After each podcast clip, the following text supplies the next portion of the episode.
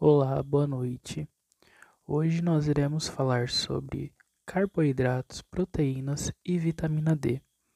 Estamos hoje aqui com a nossa convidada Gislaine, que é biomédica, irá responder algumas perguntas para nós. O que são carboidratos? Carboidratos são macromoléculas formadas por carbono, hidrogênio e oxigênio, principal fonte de energia das células.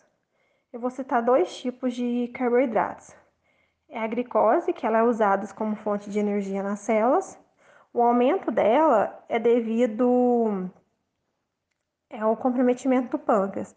Ocorre, ocorre uma deficiência na produção de insulina, né, o que altera a captação da glicose pelas células, resultando assim no aumento dela no sangue.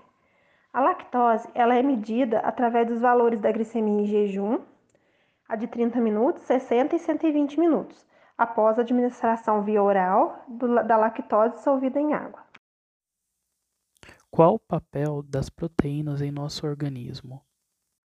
As proteínas possuem um papel importante no organismo.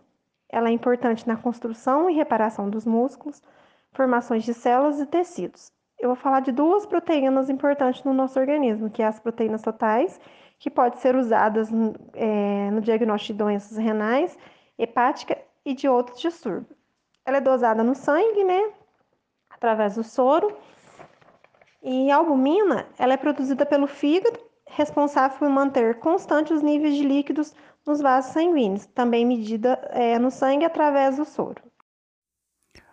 E para finalizarmos, fale um pouco sobre a vitamina D para nós. As vitaminas são essenciais para o organismo.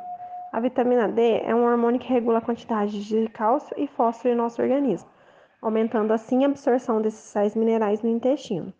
A deficiência dela pode causar problemas ósseos.